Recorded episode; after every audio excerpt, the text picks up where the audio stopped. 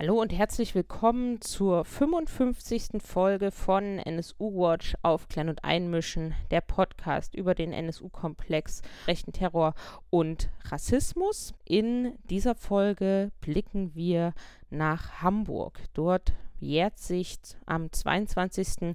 August der Brandanschlag in der Hamburger Halske Straße, bei dem New York Chow und Doan Lan ermordet wurden, zum 40. Mal. Dieser Brandanschlag war schon häufiger Thema hier im Podcast. Zum einen haben wir mit der Initiative in Gedenken an Doan Lan und New York Chow gesprochen. Das werden wir auch heute noch einmal tun. Zum anderen gab es immer wieder Referenzpunkte darauf, denn Verbindungen zwischen diesem Brandanschlag Anschlag und den Tätern und dem NSU-Komplex gibt es. Deswegen wird auch immer wieder darauf Bezug genommen. Genau, aber ich begrüße jetzt erstmal Irene und Jens von der Initiative in Gedenken an New York Chow und Duan Lan. Hallo.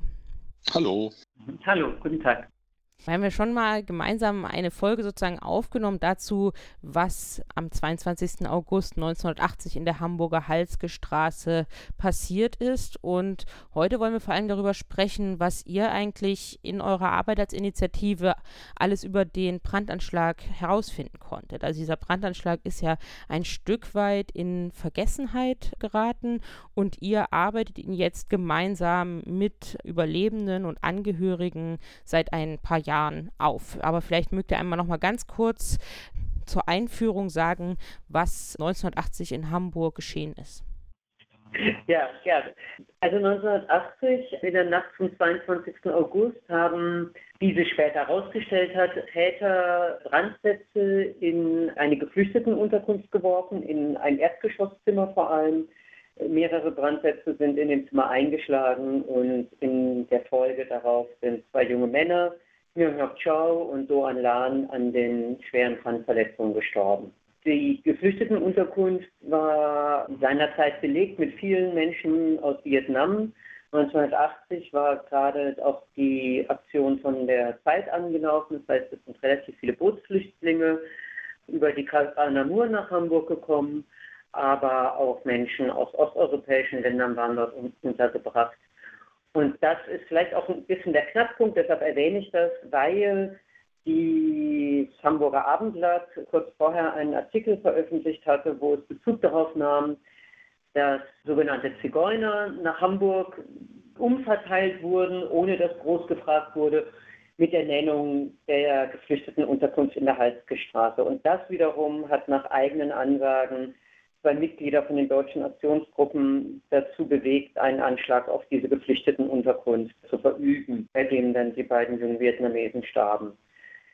Die konnten gefasst werden und wurden auch verurteilt. Dadurch weiß man auch so genau auch über die Motivation und so Bescheid. Also das ist in dem Fall noch nicht mal nur das, was man sich erarbeitet hat, sondern auch einfach das, was auch im Prozess von den Neonazis ausgesagt wurde.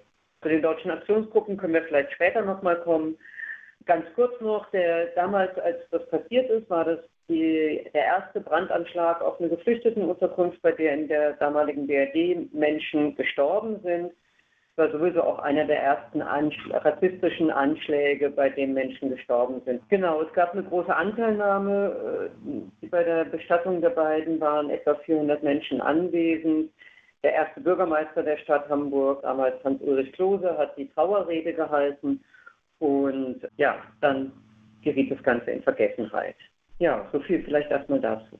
Dann habe ich sozusagen eine Frage an euch als Initiative, die genau auf diesen Punkt des Vergessens und des Wiedererinnerns eingeht, was ja vielleicht auch andere inspirieren kann. Wie seid ihr auf diesen Brandanschlag gestoßen, darauf aufmerksam geworden und wie habt ihr euch dann auch als Initiative zusammengefunden? Wie funktioniert sowas eigentlich ganz konkret? Man sagt vielleicht, ja, es muss Initiativen geben und so weiter, aber wie funktioniert das in eurem Fall? Wie hat das ganz konkret funktioniert? Also es gab mit der Auseinandersetzung mit dem NSU, mit dem nationalsozialistischen Untergrund, in Hamburg eine Veranstaltungsreihe mit einigen Veranstaltungen und da sind wir auf diese, diese vergessenen Morde gestoßen. Zum einen, weil sich ein, ein Journalist, Frank Keil, in der Zeit einen Artikel geschrieben hatte, die vergessenen Morde, so ein paar Jahre vorher.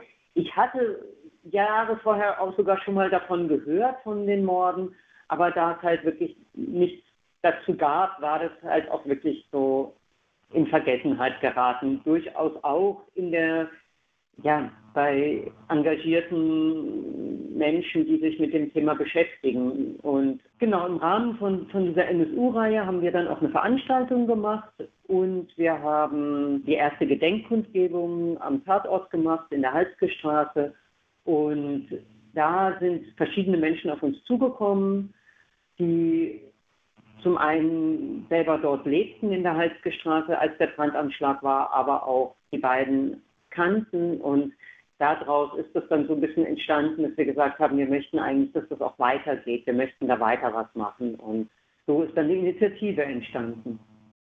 Ich war nicht von Anfang an bei dieser Initiative dabei, habe parallel als nach der Selbstenttarnung des NSU auch, weil es ja bundesweit die Initiativen gab, sich auch nochmal daran zu erinnern, welche Morde es eigentlich in den eigenen Städten oder in den Städten, wo man, gelebt, äh, wo man lebt, gab. Auch in der Zeit hatte ich angefangen, darüber nochmal nachzudenken, was gab es denn in Hamburg? Und mir, meine ich, waren diese beiden Morde nicht, 100, äh, nicht ganz unbekannt. Ich hatte die schon mal mitgekriegt, was aber viel stärker in meinem Erinnern war, war, das, war der Anschlag auf die Gedenkstätte Bullenhuser Damm, also auf die ähm, auf die Schule, auch von den deutschen Aktionsgruppen kurz vorher. Die war mir viel präsenter und, und ein, zwei andere Morde in Hamburg, also der Mord an Ramazan Afci zum Beispiel war mir sehr stark präsent. Und ich fand das jetzt, als wir darüber auch nochmal geredet haben, wie die Initiative, weil ich damals ja, wie gesagt, nicht dabei war, bei der, als die gegründet worden ist, fand ich das sehr spannend zu sehen, dass ähm, es für manche sehr, sehr neu war, was in den 80er Jahren hier in Hamburg passiert ist. Aber es gab durchaus auch Teile aus, also ich komme eher aus einer antifaschistischen Szene in Hamburg, also Antifa-Politik habe ich jahrelang gemacht. Da war das durchaus nicht ganz unbekannt, dass es das gab. Aber es gab halt kein regelmäßiges Gedenken daran oder so. Ne? Es gab nur das Wissen darum, ja, auch hier gab es Morde, aber es gab keine, ja, keine Kultur der Erinnerung oder damit sich nochmal auseinanderzusetzen. Aber ganz unbekannt waren sie nicht. Genau, und ich weiß, dass ihr viel recherchiert habt in den letzten Jahren und darüber wollen wir jetzt auch nochmal sprechen. Also wir haben, glaube ich, in der letzten Podcast-Folge oder allgemein immer eher über den allgemeinen Tatablauf gesprochen, aber heute ja, haben wir ausgemacht, nochmal ganz konkret sozusagen über das Neonazi-Netzwerk hinter dem Anschlag zu sprechen und auch über die gesellschaftliche Stimmung in den 1980ern in Hamburg und auch deutschlandweit, die mit dem Anschlag auch zusammenhängt. Also vielleicht auch erstmal, wie seid ihr vorgegangen und was konntet ihr herausfinden? Was ist euch da wichtig zu erzählen? Was muss man dazu wissen? Also Anfangs haben wir, haben wir uns zum einen wirklich eine Zeitungsrecherche gemacht. Wir haben, haben über Online-Recherche kriegt man ja auch inzwischen viel, auch ältere Sachen. Aber wir haben auch einfach in, in dem Hamburger, also sowohl im Hamburger Rathaus gibt es ein Pressearchiv. Da haben wir mal alle Sachen zu dem Thema zusammengestellt bekommen aber auch dann einfach die Hamburger Tageszeitung, mindestens das Abendblatt, die Bergedorfer Zeitung und so weiter, haben da damals natürlich darüber berichtet, über den Anschlag und natürlich dann auch, als herauskam, dass ein Neonazis waren, die den Anschlag verübt haben und in Folge dann aber auch, der Spiegel hat über den Prozess, es gab ja einen Prozess wegen Gründung einer terroristischen Vereinigung, da kann vielleicht Jens gleich noch was zu sagen, genaueres. Und darüber wurde natürlich auch immer wieder berichtet, wobei da von den Tathintergründen in der Halske Straße nur wirklich so ein paar Sätze immer nur auftauchten. Also genau, ja, Zeitungsrecherche. Dann haben wir aber ja auch angefangen mit Menschen, die damals, also ne, wir haben ja sogar einen Kontakt zu jemandem, der in der Unterkunft gelebt hat, der überlebt hat. Dann von den äh, denjenigen, die wir haben versucht, Kontakte aufzunehmen zu welchen, die damals da gearbeitet haben. Also so, wir haben darüber versucht, auch abseits von der Presse und von den Pressemeldungen, die wir gefunden haben, ja, so, so Quellen, Quellen zu bekommen. Was sich allerdings natürlich sehr schwierig gestaltet. Ich finde, also klar, der Spiegel hat berichtet, ich finde aber, dass die insgesamt die Berichterstattung schnell abgenommen hat und auch der Prozess ist nicht so, also so stark verfolgt worden. Die Anklage war am Anfang auf gefährliche Körperverletzung und auf äh, versuchten Mordes. Und zwar war der Prozess in Stammheim, in Stuttgart-Stammheim, also symbolträchtiger Ort. Und die Bundesanwaltschaft hatte den halt, wie gesagt, auf gefährliche Körperverletzungen. Also da war wohl die Anklage. Und das Gericht hat wiederum die Anklage erhöht. Und Manfred Röder als Kopf von den deutschen Aktionsgruppen wurde auch damals von, den, von der Bundesanwaltschaft als also so runtergestuft und so fast schon verharmlosend gesagt, dass der, ja, er hatte, äh, er war vielleicht der Kopf der Gruppe, aber so richtig Einfluss hatte er nicht und er wusste natürlich nicht, dass dass es um Rohrbomben oder um Anschläge geht, wo ähm, Leute bei sterben. Das hat das Gericht auch anders gesehen und hat ihn, durch, äh, hat ihn letztendlich auch als Kopf zu, glaube 13 Jahren verurteilt. Interessant ist noch, wenn man sich den Prozess anguckt, dass die Bundesanwaltschaft, also wirklich zugunsten von Röder, so Zitate gibt es da, wenn man sich von damals die Presse anguckt. Also diejenigen, die den Prozess begleitet haben und auch dokumentiert haben beziehungsweise darüber geschrieben haben, waren Zeitungen aus dem, aus dem linken Spektrum, die haben durchaus darauf geguckt und geguckt, wie berichtet, äh, wie, wie der Prozess äh, wieder verläuft. Also es gibt so ein Zitat von einem Bundesanwalt, es gab, äh, der auf den Tagebucheintrag von Röder, der geschrieben hatte, jetzt beginnt die Befreiung nach dem Anschlag in der Halsgestraße. Und dann sagt der Bundesanwalt, na, das heißt nicht, dass Röder von der Tat gewusst hat. Also es war so, dass die, also die beiden, die die Brandsätze in die Unterkunft geworfen haben, die haben vorher zu Röder Kontakt aufgenommen. Ne? Die, war, die hatten in Hamburg geschlafen bei Leuten, wo sie aus, der, aus dem Netzwerk von den deutschen, deutschen Aktionsgruppen oder befreundeten Leuten haben sie geschlafen, haben dann diese, wollten zu Röder fahren, haben die, haben dieses Abendblatt die Abendblatt-Überschrift gelesen, haben daraufhin entschieden, sie fahren da hin und gucken sich das an und sind dann, haben mit Röder Kontakt aufgenommen und haben gesagt, hier, sie machen noch eine Aktion. So, also er wusste davon. Und der, der Bundesanwalt hat dann damals gesagt, Zitat, zugunsten Röders ist davon auszugehen, dass er an einen Farbbeutel- oder Sprühdosenaktion gedacht habe, nicht an Rohrbomben oder Molotow-Cocktails. Genau, und solche Zitate weiß ich, dass es da mehrere gibt, wo Röder auf jeden Fall als Kopf der Gruppe total entlastet wird von der Bundesanwaltschaft. Das Gericht hat es nicht ganz so gesehen, aber was schon auch interessant zu sehen ist, dass die bundesanwaltschaftlichen Ermittlungen damals und im Prozess wieder, also was da von zu den deutschen Aktionsgruppen thematisiert worden ist, dass es überhaupt nicht darum ging, das Netzwerk welches die deutschen Aktionsgruppen waren, wo ich glaube, so eine Zahl von 16 Leuten wurden dazu gerechnet. Letztendlich, glaube ich, sind vier oder fünf davon, also fünf verurteilt worden. Alle anderen sind so da rausgegangen. Es gab, es wurde nicht nie geklärt, wo eigentlich das Geld herkam, wo die Waffen herkamen, was, auf was für eine Struktur zurückgegriffen worden ist, also für die Anschläge. Und das sind Parallelen, die man ja auch im NSU-Prozess gesehen hat, dass es halt nicht wirklich darum geht, zu gucken, was sind die Netzwerke, die dahinter stehen, wie, wo laufen da die Unterstützung. Ne? Und damals, also damals gab es ja die, also gab es ja Wehrsportgruppen, es gab immer wieder Gruppierungen, die Anschläge gemacht haben und es, zumindest wenn man sich jetzt das im Nachhinein anguckt, sieht man schon, dass es auch Verbindungen zwischen den Gruppierungen damals gegeben hat. Hm. Und vielleicht einen Schritt zurück aus eurem Wissen. Wie würdet ihr denn die deutschen Aktionsgruppen, wenn man den Blick aus dem Gericht nochmal wegnimmt, wie würdet ihr die denn beschreiben? Was war das für eine Struktur? Wie hat die funktioniert? Welche Taten sind der zuzuschreiben? was ist eure Analyse der deutschen Aktionsgruppen?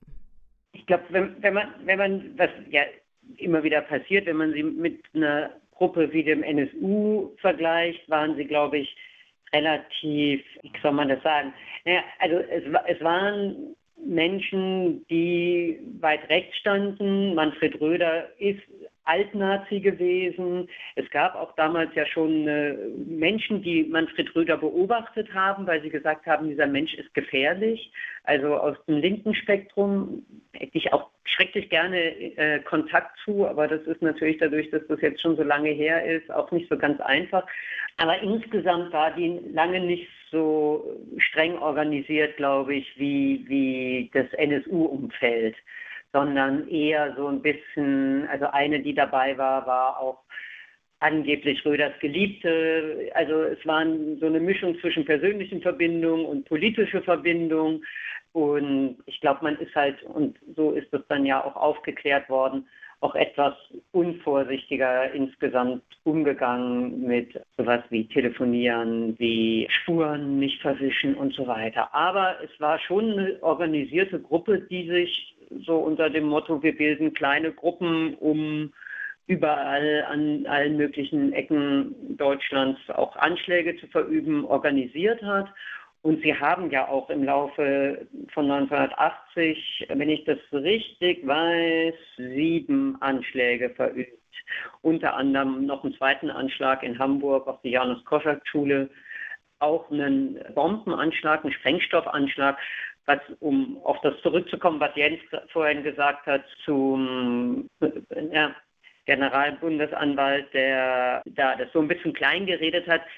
Röder konnte sich schon denken, die haben Rohrbomben verwendet, auch vorher. Die haben auch vorher Brandsätze verwendet. Also das war nicht der erste Anschlag. Und man konnte sich schon denken, dass die gewalttätig sind und nicht nur Farbbeutel werfen. Ich würde auch sagen, die DA, also Deutsche Aktionsgruppen, wenn man sie also sich jetzt aus so einer Entfernung anguckt, dann ist es eigentlich erstaunlich, wie offen und Netzwerk, also wie so ein offenes Netzwerk, die durchaus funktioniert haben. Und aber ähm, die haben innerhalb vom Februar bis August, ne, bis zu dem Anschlag, waren das sieben Sprengstoff- und Brandanschläge, die sie in Deutschland gemacht haben. Also in der, innerhalb von einer kurzen Zeit, in sechs Monaten, also im halben Jahr. Das heißt, die waren also sehr, also sehr aktiv.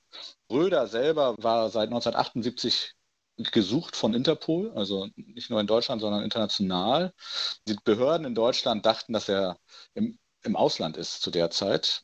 Und aber Röder ist in Deutschland ganz normal rumgefahren, also äh, ist rumgefahren, hat Journalisten besucht und mit denen war in Kontakt. Er hat seine Familie be besucht, er hat Gesinnungsfreunde be besucht und sich dort aufgehalten. Und letztendlich ist er dort auch durch eine Zufallsaktion also, oder durch einen Zufall entdeckt worden, weil dann nach dem Anschlag der deutschen Aktionsgruppen, also auf, auf die Halske Straße, und die hatten vorher mehrere Anschläge gemacht und auch Anschlagserklärungen mit deutschen Aktionsgruppen unterschrieben. Das heißt, es war damit klar, es gibt eine Gruppierung, in Deutschland, die Anschläge verübt. Und die Polizei und andere Behörden haben natürlich da angefangen, gegen zu ermitteln oder zu ermitteln und haben nach diesem Anschlag in der Halsstraße ähm, routinemäßig angefangen, auch bei Leuten zu gucken, die sie irgendwie dem Umfeld zuordnen, ob da welche untergetaucht sind von den deutschen Aktionsgruppenmitgliedern. Und dabei haben sie wohl,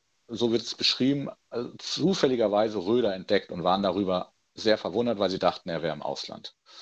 Und was ich daran spannend finde, ist zu sehen, dass es um Rödern Wissen gibt, dass er abtaucht, dass es weiterhin, also dass es klar ist, dass er, dass er irgendwelche Strukturen haben muss, die ihn unterstützen in diesem Abgetauchtsein, egal ob es im Ausland ist oder in Deutschland selber. Hätten damals die äh, Behörden wirklich ein Interesse gehabt, ihn zu fassen oder sein Netzwerk, also das, was da ihn unterstützt, mehr unter Druck zu setzen, dann wäre das wahrscheinlich, hätte das wahrscheinlich funktioniert. Und für mich ist es eher ein Zeichen, dass sie den einfach eventuell nicht ernst genommen haben oder es einfach auch nicht so schlimm fanden, was da passiert ist. Und eine Sache, die ich noch bei den deutschen Aktionsgruppen auch, auch vergleichend zu anderen Gruppierungen finde, ist, dass sie, als sie angefangen haben, auf die Unterkünfte für, damals hieß es ja eher Asylsuchende und ne, für Geflüchtete, die Anschläge gemacht haben, dass sie sich sehr stark da schon als etwas gesehen haben, was auf die rassistische Stimmung in der Gesellschaft eingeht und dass die Behörden, die Politik nicht im Sinne der Bevölkerung handelt und dass sie die ähm, eigentlich der, das umsetzen, was Volkesmeinung ist. Also das taucht ja auch immer wieder auf, in, auch in anderen Prozessen, wo es Anschläge gibt, dass diejenigen sich selber damit rechtfertigen, zu sagen, naja, wir setzen auch eigentlich das um, was hier alle wollen. Und das war bei denen halt damals auch deutlich. Ja, und das ist ja genau dieser Blick auch auf den gesellschaftlichen Rückhalt, auf die gesellschaftliche Stimmung, glaube ich, sehr wichtig.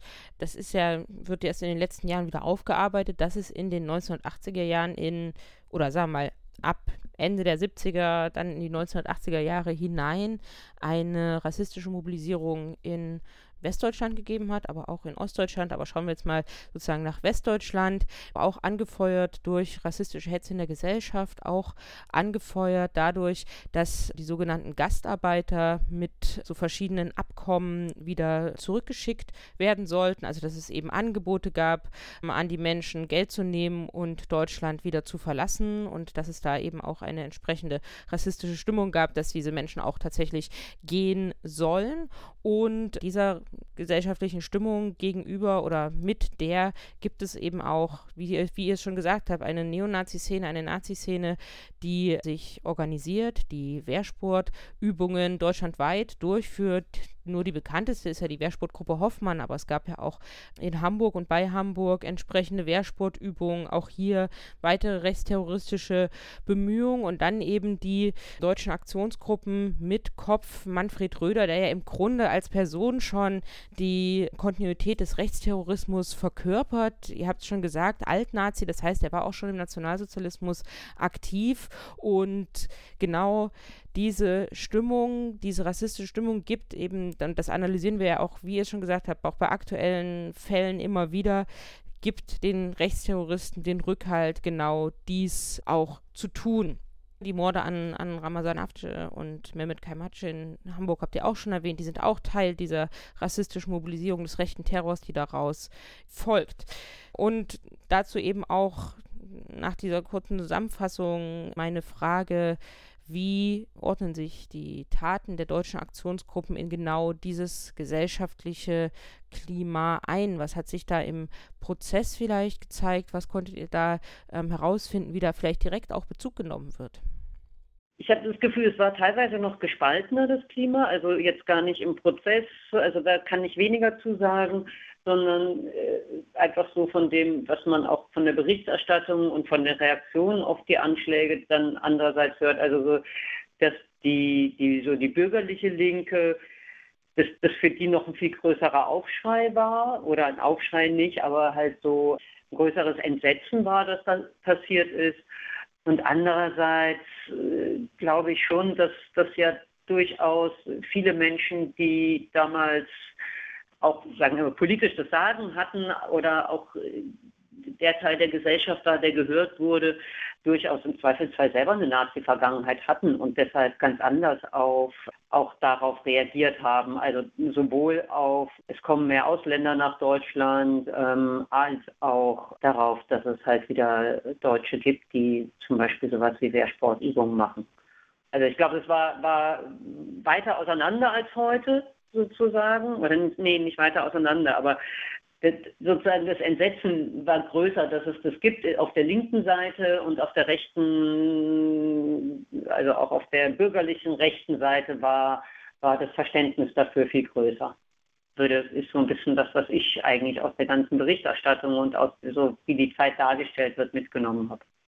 Ich glaube, was in der Bevölkerung auf jeden Fall sehr deutlich war, ist, dass so eine sehr, also der Feind steht links. Und dass der ähm, alles, was mit Gewalt und terroristischen oder mit Anschlägen insgesamt zu tun hatte, wurde sehr stark einfach Linken zugeordnet. Und es gab dafür gar kein Bewusstsein, dass es halt genau, also dass, dass es rechten Terror gibt. Direkt nach dem Anschlag auf die Halsgestraße hat zum Beispiel der bayerische Innenminister Gerold Tandle damals gesagt, man solle keine Schattengefahr aufbauen. Die größte Gefahr kommt vom Linksextremismus. Ein, zwei Wochen später gab es dann den Anschlag auf das München Oktoberfest. Und wenn man sich Anfang der 80er Jahre die diese ja, militanten Strukturen der Neonazis anguckt oder terroristischen Strukturen, dann ist das aus der, also vom Blick von jetzt nach da und sieht nur, wo da überall Wehrsportgruppen und ähnliches aufploppen oder ne, was heißt aufploppen, dass es die damals gab. Und das ist dann schon so ein bisschen, man fragt sich, warum ist da ein Staat nicht stärker gegen vorgegangen? Also es gab gerade Anfang der 80er Jahre wirklich ja auch viele Anschläge und äh, viele Tote, auch Neonazis sind dabei äh, gestorben. So, es gab eine Schießerei in 1981 am 20. Oktober in München, wo ein Pkw gestoppt worden ist von der Polizei und sich dann halt eine Schießerei entwickelt hat. Die wollten, und das ist auch wieder eine Parallele zum NSU, wollten eigentlich ein, wahrscheinlich eine Bank ausrauben und Geld holen, äh, Geld organisieren.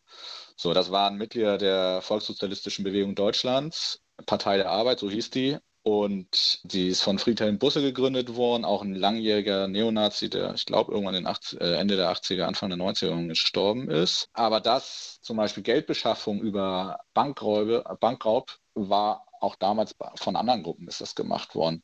Und die, äh, die, die ich gerade erwähnt habe, die standen, also da gab es Netzwerke bis hin zur Wehrsportgruppe Hoffmann, dann gab es eine Gruppe, die waren jetzt auch wieder von den Volkssozialistischen Bewegungen Deutschlands, die nannten sich die Gruppe Omega. Die, also das waren die mit dem Schusswechsel gerade, genau. Dann ist, ist 81 in der Lüneburger Heide sind 33 äh, Waffendepots entdeckt worden mit über 150 Gramm, äh, Kilogramm Sprengstoff, über 14.000 Schuss Munition, 250, Hand, oder 250 Handgranaten, Panzerfäuste. Das war der Forstmeister, der das betreut hat. Diese Verstecke hieß Karl-Heinz Lemke, der gesagt, der ähm, dann im Gefängnis saß und gesagt hat, er will auspacken und will erzählen, wo diese Waffen herkommen. Und zufälligerweise hat er dann einen Tag vor dieser Aussage Selbstmord begangen. So ist die offizielle Version. Und zwischen diesen Personen, also es sind jetzt ja nur ein paar, die ich genannt habe, aber da gibt es noch viel mehr, gab es auch Kontakte. Also so, es tauchen immer wieder Leute von den, gerade von dieser Wehrsportgruppe Hoffmann, Hoffmann auf, die später irgendwo Attentate machen, Leute erschießen. Also eine Phase des rechten Terrors, die erst in den letzten Jahren tatsächlich wieder so aufgearbeitet wird mit unzähligen Beispielen. Auch wir haben im Podcast immer wieder drüber gesprochen. Ich werde auch die entsprechenden Folgen hier in den Links zum Podcast verlinken. Es gab Anfang der 80er Jahre auch Anschläge auf US-Soldaten in, in, in Hessen und da sind äh, Autobomben hochgegangen. Auch dabei sind, also gab es zum Glück keine Toten, nur Schwerverletzte, also oder es gab Schwerverletzte. Die ermittelnden Behörden haben aufgrund des Ziels sind sie davon erstmal ausgegangen, dass es den revolutionären Zellen zuzuschreiben ist, diese Anschläge. Und auch das finde ich, da gibt es schon, also so Parallelen. Ne? Also es darf nicht sein, dass es rechten Terror gibt. Also wird woanders ermittelt da in dem Fall tendenziell sehr stark immer gegenüber linker Seite in den 80er Jahren. So, später beim NSU hatten wir das ja, dass gegen die Opfer ermittelt wurden. Damals waren es halt äh, gegen Linke, aber es war nicht, es war halt nicht so, dass irgendwie, ähm, dass es halt ein, ein Akzeptieren dessen gab, dass es rechten Terror gibt und dass der äh, gut vernetzt ist, dass es Waffendepots gibt. Es werden, wenn man sich die Zeitungsmeldungen in den 80er Jahren anguckt, dauernd Waffenverstecke von Neonazis entdeckt. Und es geht da nicht nur um einzelne Waffen, sondern um große Waffenbestände. Es gibt damals Überfälle auf Bundeswehr, auf andere, also wo es auch Waffen gibt um an diese Waffen ranzukommen von Neonazi-Seite. Es gibt Bankräuber, also Bankräuber, um die Szene zu finanzieren. Das zieht sich über mehrere Jahre hin. Und es gibt auch Brandanschläge, die bis heute nicht aufgeklärt sind. Also der Aufklärungswille, und das haben wir ja auch nach dem München Oktoberfest, sieht man das ja auch ganz deutlich, der Aufklärungswille war damals nicht groß. So, und da finde ich, sieht man schon Parallelen, dass ja, da hätte man damals angefangen, eine rechte Gefahr, einen rechten Terror wirklich wahrzunehmen als das, was er ist, und zwar eine mörderische Gefahr und dagegen auch vorzugehen. Dann wären damals, also hätte man, hätte der Staat mehr tun können.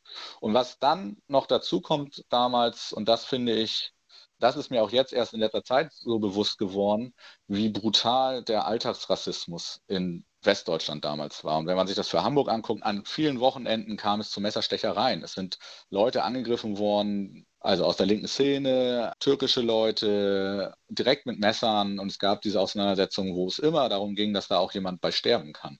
Und das war eine alltägliche rassistische Erfahrung für viele Migranten damals in Hamburg. Und ich spreche jetzt nicht nur von ein, zwei, drei Jahren, sondern das zog sich die ganzen, also über das ganze Jahrzehnt hin.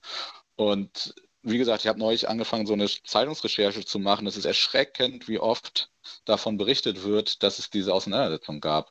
Und auch wenn man mit Menschen redet, die damals ja auch in der linken Szene unterwegs waren und so ein bisschen punkig aussahen oder sowas, die meinten, sie hätten immer Angst gehabt, mit der S-Bahn in bestimmte Stadtteile zu fahren oder im Bus. Zum Teil sind Leute aus Bussen rausgeholt worden und dann zusammengeschlagen worden. Und es hat niemand was gemacht weder Mitsitzende in den Bussen noch die Busfahrerin oder Busfahrer haben irgendjemanden gerufen oder sowas. Und das sind äh, eigentlich Erzählungen, die ich finde, die immer sehr stark mit der Nachwendezeit Ostdeutschland verbunden wird. Aber wenn man das sich jetzt mal anguckt, was damals zum Beispiel in Hamburg und das wird in anderen Teilen Westdeutschlands ähnlich gewesen sein, was da an einem Alltagsstraßenrassismus mit einer mörderischen Gewalt zusammenging, was da Realität war, da muss man eigentlich anfangen, die Sichtweise zu, also müssten wir anfangen, die Sichtweise zu verändern und sagen, okay, in Westdeutschland definitiv gab es in den 80er Jahren eine ganz große rechte Straßenmilitanz, wo zig Leute beigestorben sind. Mhm. Und ne, du hast schon gesagt, der Staat hätte da mehr tun können. Auch das sind ja Kontinuitäten bis heute. Aber wie sieht es denn mit einer gesellschaftlichen Problematisierung von rechten Terror aus? Wie sieht's denn, wie hat sich denn eine radikale Linke vielleicht auch positioniert? Wie hat denn Solidarität funktioniert in den 80er Jahren? Weil das ist ja schon etwas, was heute vielleicht eine stärkere Stimme hat, dass, dass vielleicht der Staat hm, ja immer noch nicht ähm, ausreichend gegen rechten Terror tut, aber es gibt ja schon eine gewisse gesellschaftliche Aufmerksamkeit. Wie war das denn in den 1980er Jahren? Ich finde, wenn man sich alte Flugblätter anguckt aus der linken Szene, dann ist es erschreckend, wie rassistisch die Sprache ist. da wird über Ausländer geredet, da wird von den Türken geredet und, ne, also egal, ob es dann kurdische Gruppen waren oder so. Also da wird überhaupt nicht differenziert. Das ist eine sehr, also ich finde es, wenn ich die so mir nochmal angucke und lese, und das sind ja eigentlich sind es ja Solidaritätsflugblätter damit gewesen oder es gab, es gab Treffen auch mit den Betroffenen, auch mit den mit den Betroffenen von den ähm, Angriffen in Hamburg auf jeden Fall. Und es wurde versucht, was mit den Gruppen auch zusammen zu machen, die da besonders ähm, gefährdet waren. So, das hat, weiß ich nicht aus welchen Gründen, das hat auch äh, mal besser, mal nicht so gut wohl geklappt. Ähm, aber die Sprache, die da verwendet worden sind, war schon sehr stark wir und die. Und die sind eher werden als Ausländer bezeichnet oder Fremde. So, und das finde ich, das hat sich zum Glück ja ganz, ganz, ganz stark verändert. Und wenn man jetzt sich das so anguckt, wie das früher war, fällt das einem richtig auf, dass es da ein ganz anderes Sicht, eine ganz andere Sicht auf andere Bevölkerungsteile gab, die ich als durchaus rassistisch, rassistisch bezeichnen würde. Ich, ich würde, da, würde da auch zustimmen. Ich glaube, es gab halt viel mehr dieses Wir und die anderen so ein bisschen. Also, obwohl ja äh, zum Beispiel viele der angesprochenen kurdischen Gruppen durchaus auch weit links waren. Und das waren dann ja unter anderem auch die, die irgendwann gesagt haben, uns reicht's und die dann auch politisch gegen Nazis aktiv geworden sind war, war das immer so ein bisschen weit weg von, von der linken Szene, also der deutschen linken Szene. Das ist, ist ja was, was sich, was nach wie vor immer noch eine Rolle spielt, aber was sich vielleicht zumindest in der Sprache und in dem, wie man, wie man auf ähm, auf Menschen mit Migrationshintergrund, mit verschiedenen Nationalitäten oder sowas guckt, hat sich ja glücklicherweise doch ein bisschen was verändert in den letzten 30, 40 Jahren. Wenn es auch immer noch besser sein könnte. Aber ähm, also jetzt innerhalb der linken Szene der Antifa, also gar nicht unbedingt in der Gesellschaft an und für sich. Ja, und es gibt ja auch einen Teil der linken Szene, die damals einfach viel stärker angefangen haben, eine aktive Antifa-Politik zu machen, ne? wo, wo Neonazi-Kader vor allem, aber auch Mitläufer, und es waren oft Mitläufer, weniger Mitläuferinnen zumindest, als äh, sind die so, also ist es so wahrgenommen worden, direkt angegriffen worden sind. Und das hat sich in Hamburg damals halt auch entwickelt. Eine Struktur, die man heute sagen würde, das wäre eine, eine Antifa-Struktur, die es aber so in der Organisiertheit damals nicht gab und die sich durchaus auch in Abgrenzung zu anderen politischen Feldern wie den Anti-RKW Kampf damals, Hausbesetzung und sowas nicht als Abgrenzung, aber als zusätzliches Themenfeld etabliert hat und ganz gezielt auf Nazi-Strukturen eingewirkt haben oder versucht haben einzuwirken und auch deren Straßendominanz zu, also nicht hinzunehmen. Und was ich auch noch spannend finde, ist, äh, wenn man sich das anguckt, ist eine gesellschaftliche Analyse der Linken. Und es gab damals eine sehr starke Diskussion darum, wie eigentlich Faschismus und Staat eingeschätzt werden müsste. Also ob nicht, ne, also von so einer, auch von so einer Gesellschaftsanalyse, dass der Faschismus eigentlich der Kapitalismus in Höchstform ist oder ne, nach dem Imperialismus gibt es nur noch den Faschismus und der bundesdeutsche Staat, die BRD damals, ist eigentlich wieder auf dem Weg dahin. Diese Analyse gab es auch. Also das war auch ein sehr interessanter Blick auf Gesellschaft, wie Gesellschaft funktioniert. Und der Staat wurde da durchaus auch immer wieder als äh, als, ja, als richtig verwoben mit dem Neonazi-Netzwerk, beziehungsweise als äh, derjenige, der es natürlich toleriert, weil letztendlich ist diese Gesellschaftsform, worauf sie hinausläuft, ist eine faschistische. Das finde ich auch nochmal spannend, sich so in der Zeit anzugucken, wie da auch die Linke eine Gesellschaftsanalyse hat, die, glaube ich, heutzutage niemand mehr teilen würde. Da so, zumindest nicht in dieser Pauschalität. Vielen Dank für diese spannenden Einblicke in das, was ihr herausgefunden habt. Aber das ist ja sozusagen nicht das einzige Feld, was ihr als Initiative sozusagen bearbeitet, sondern wir haben es am Anfang schon kurz gesagt, es geht eben auch zentral um ein Gedenken in Hamburg, um ein Gedenken in der Halsgestraße. Ihr bemüht euch gemeinsam mit den Angehörigen und Überlebenden auch um eine Straßenumbenennung da vor Ort. Dort, wo 1980 die Geflüchtetenunterkunft stand, ist ja heute ein Hotel muss sich das so ein bisschen vorstellen wie in einem Industriegebiet im Grunde. Ein paar Häuser neben, gegenüber einer Tankstelle inzwischen. Dort gibt es viel Lkw-Verkehr, ein Ikea ist in der Nähe. Und da setzt ihr euch ja auch für ein Gedenken ein. Und es gibt ja auch eine jährliche Gedenkveranstaltung, eben auch an diesem, dieses Jahr am 22. August. Ja, wie gestaltet sich da eure Arbeit? Was gibt es da vielleicht für Neuigkeiten? Was konntet ihr da bereits erreichen und erkämpfen? Als die Initiative sich gegründet hat, haben wir uns verschiedene Forderungen erarbeitet, die wir so als wichtig für ein würdiges Denken finden. Das ist zum einen, die eine Forderung ist die Umbenennung der Halsgestraße nach den beiden Opfern. Inzwischen ist es etwas konkretisiert. Sie soll in Schau- und Lahnstraße umbenannt werden, aber wir haben auch Unterstützung beim Bezirk Mitte gefunden. Es ist letztes Jahr im Frühjahr haben wir da Unterstützung bekommen und leider hängt aber die Straßenumbenennung noch. Eine weitere Forderung ist die Schaffung oder ein, die Schaffung einer Gedenktafel in der, in der Halsgestraße. Das hat sich so ein bisschen, wie du das gerade beschrieben hast, dass ein sehr unwirtlicher Ort ist, haben wir inzwischen gesagt, wir wollen eigentlich mehr als nur eine Gedenktafel, auf der informiert wird oder die Informationstafel. Eigentlich wollen wir einen kleinen Gedenkort haben, um auch an diesem unwirtlichen Ort vielleicht mal kurz zum Innehalten einzuladen, um dann da zu informieren, was passiert ist, um einfach so ja in der in der Normalität dieser Straße, die halt nicht so wirklich schön ist, ein bisschen was entgegenzusetzen. Eine weitere Forderung ist die, es gibt direkt vor, vor dem Hoteleingang, also vor dem Haus, in dem das damals passiert ist, eine Bushaltestelle. Wir fordern auch, dass die Bushaltestelle umbenannt wird. Das ist grundsätzlich kein Problem, wenn die Straße erstmal umbenannt wäre. Vorher ist das sehr, sehr schwierig, leider. Das, äh, wir haben da auch schon mal ein sehr kooperatives Gespräch ähm, mit, der, mit, der HV, mit dem HVV geführt. Die Gräber der beiden sind nach 25 Jahren aufgehoben worden. Es gibt halt gar nichts mehr, was an sie erinnert.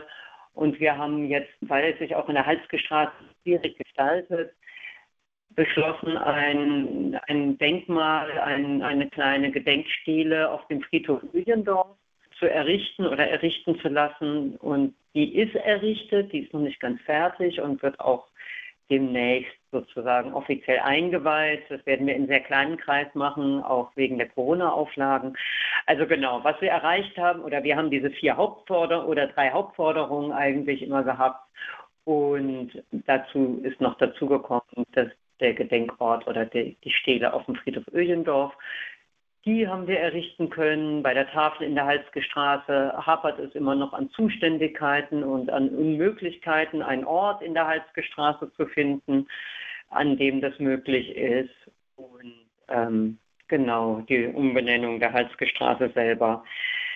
Da stellt sich der Hamburger Senat bzw. die Kulturbehörde bis jetzt noch etwas, also sagen wir mal, sie stellen sich quer, das ist vielleicht kurz gefasst. Also es hätte, es hätte sich nichts ergeben, hätte es die Initiative nicht gegeben und wäre sie nicht mit den Forderungen in die Öffentlichkeit getreten, beziehungsweise an den Bezirk Mitte herangetragen oder schon vor längerer Zeit mal an die Kulturbehörde mit der Straßenumbenennung. Und auch das, was wir jetzt sehr gut finden, dass wir das hingekriegt haben mit, der, äh, mit dem kleinen Gedenkort im, auf dem Öhlendorfer Friedhof, ist eine, eigentlich eine, eine Variante, die wir nicht von Anfang an geplant hatten, sondern das ist eine Entwicklung aus dem, dass es vor Ort mit dem Hotel, mit den wenig städtischen Flächen, die es dort noch gibt. Dort ist vor zwei, drei Jahren oder dort ist seit zwei, drei Jahren circa eine Tankstelle auf dem, gegenüber von dem Hotel. Das war eine Fläche, eine städtische, die hätten wir natürlich für einen Gedenkort gut nutzen können. Da sind aber Fakten geschaffen worden, indem da einfach eine Tankstelle draufkommt. Das heißt, es gibt vor Ort nicht, auch nicht so wirklich gute Flächen. Nur die Frage ist, wie geht man damit um? Und der Bezirk hat uns zwar hat uns gesagt, wir könnten Gelder haben, um einen kleinen, also könnten etwas Geld haben, damit wir einen Gedenkort einrichten könnten, aber hat uns nicht dabei unterstützt zu sagen, hier und dort gibt es die Orte und die dafür sorgen wir auch, dass die ähm, bereitgestellt werden, sondern das war von uns, das mussten wir alles organisieren und haben dann erst, haben dann entschieden, weil wir, weil es uns deutlich wurde, dass in der Halsgestraße selber gerade so wenig zu machen ist, dass wir zumindest auf dem Öhlendorfer Friedhof das machen können. Und das liegt natürlich auch an der Friedhofsverwaltung, die sagt, gerne, das könnt ihr machen. Ähm, so, und daher sehe ich schon, dass die Stadt weiterhin uns sehr viele Hürden in den Weg legt. Genannt worden ist ja gerade auch, dass es einfach weiterhin mit absurden Argumentationen eine Straßenumbenennung verweigert wird. Das heißt es, den Namen kann man nicht aussprechen von den beiden. Die Straßenname wäre zu lang. Außerdem ist die Straße so lange schon in Hamburg und so wichtige Hauptverkehrsader für den Güterverkehr in dem Bereich über LKWs und so weiter. Das könnte man jetzt nicht einfach umbenennen. Wenn wir dann sagen, okay, uns reicht zumindest, wir würden ja auch damit zufrieden sein, dass wir den Straßen, dass nur der Teilabschnitt vor dem Hotel bis zur nächsten Kreuzung umbenannt genannt wird, dann sprechen da auch irgendwelche Sachen gegen. Also es ist nicht so, dass wir mit unserer Initiative auf Unterstützung, offene Ohren in den Bezirken, in Bezirksparlamenten in dem Sinne stoßen, dass wir da wirklich Unterstützung kriegen.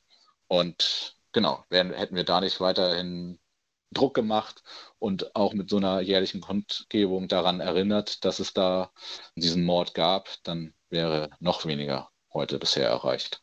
Ja, dann wäre nichts. Da hast du ganz recht. Also wenn wir nicht, wenn es die INI nicht geben würde, wär, würde immer noch nichts daran erinnern. Und vielleicht noch kurz, kurz zu dem Öjendorf.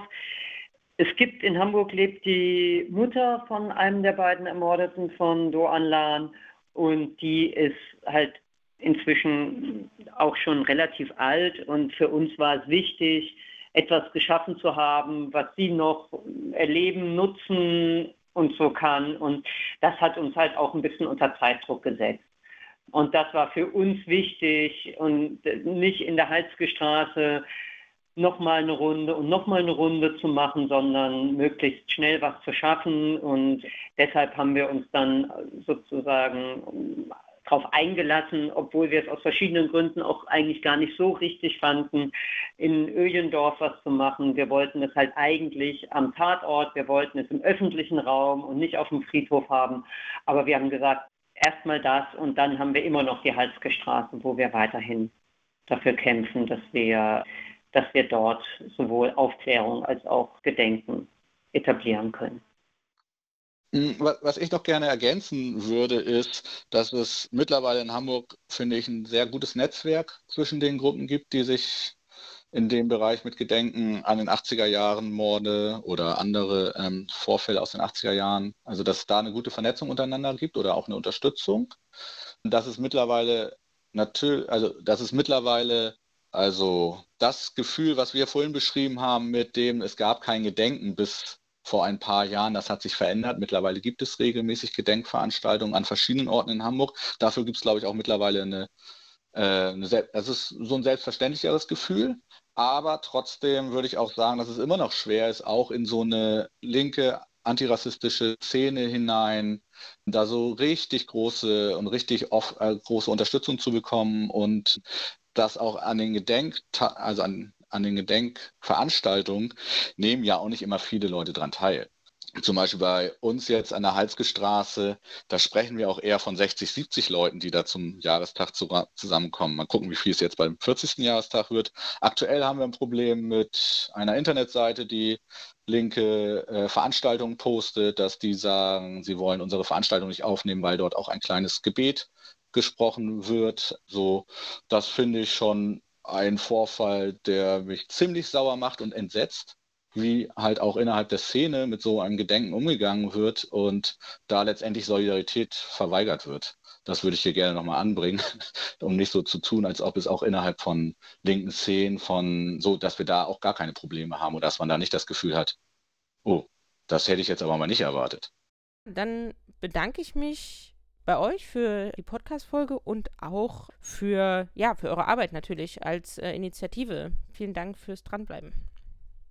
Danke fürs Zuhören. Und danke auch für eure Arbeit.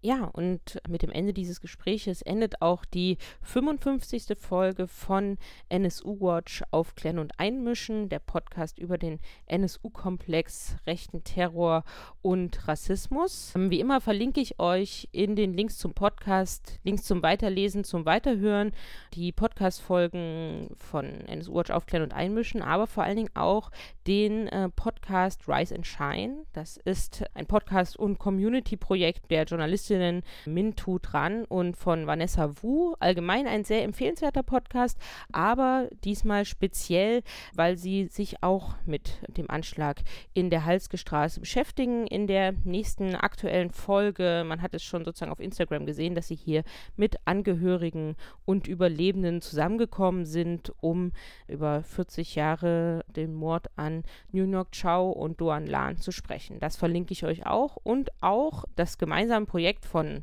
der Initiative in Gedenken an New York Chow und Doan Lan mit anderen Gedenkinitiativen, nämlich das Projekt Mehr als 40 Jahre Kontinuitäten rechten Terrors in Deutschland. Ja, all das verlinke ich euch und wir hören uns wieder in der nächsten Folge NSU Watch aufklären und einmischen. Bis dahin findet ihr uns im Internet nsu-watch.info, auf Twitter at nsuwatch und auch bei Facebook. Bis dahin.